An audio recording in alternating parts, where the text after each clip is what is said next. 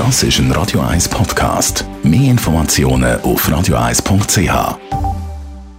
Der Wohntipp auf Radio 1 wird Ihnen präsentiert vom Hauseigentümerverband Schweiz. www.hev-schweiz.ch Thomas Oberle, Jurist beim Hauseigentümerverband Schweiz HEV.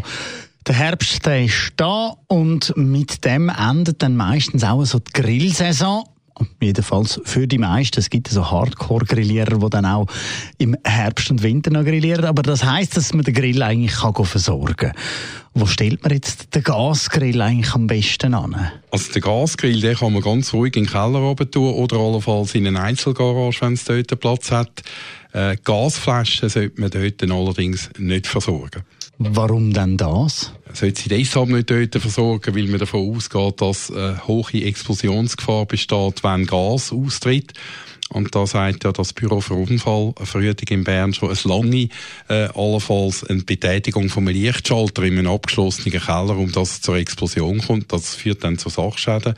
Einerseits kann natürlich dann auch, auch der Mensch verletzen. Also darum sollte man die Gasflaschen nicht äh, im Inneren vom Haus und auch übrigens nicht auf einem Tiefgaragenplatz lagern. Dort gehört weder ein Gasgrill noch eine Gasflasche an. Das ist kein bestimmungsgemäßer Gebrauch. Und wo ist denn der richtige Ort für die Flaschen, für die Gasflaschen, die zum Grill gehört? Gasflaschen, die kann man draussen lassen, entweder auf dem Balkon oder auf einer Terrasse.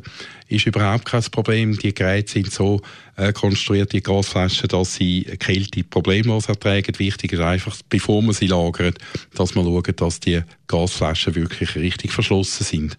Danke vielmals. Thomas Oberle vom HIV.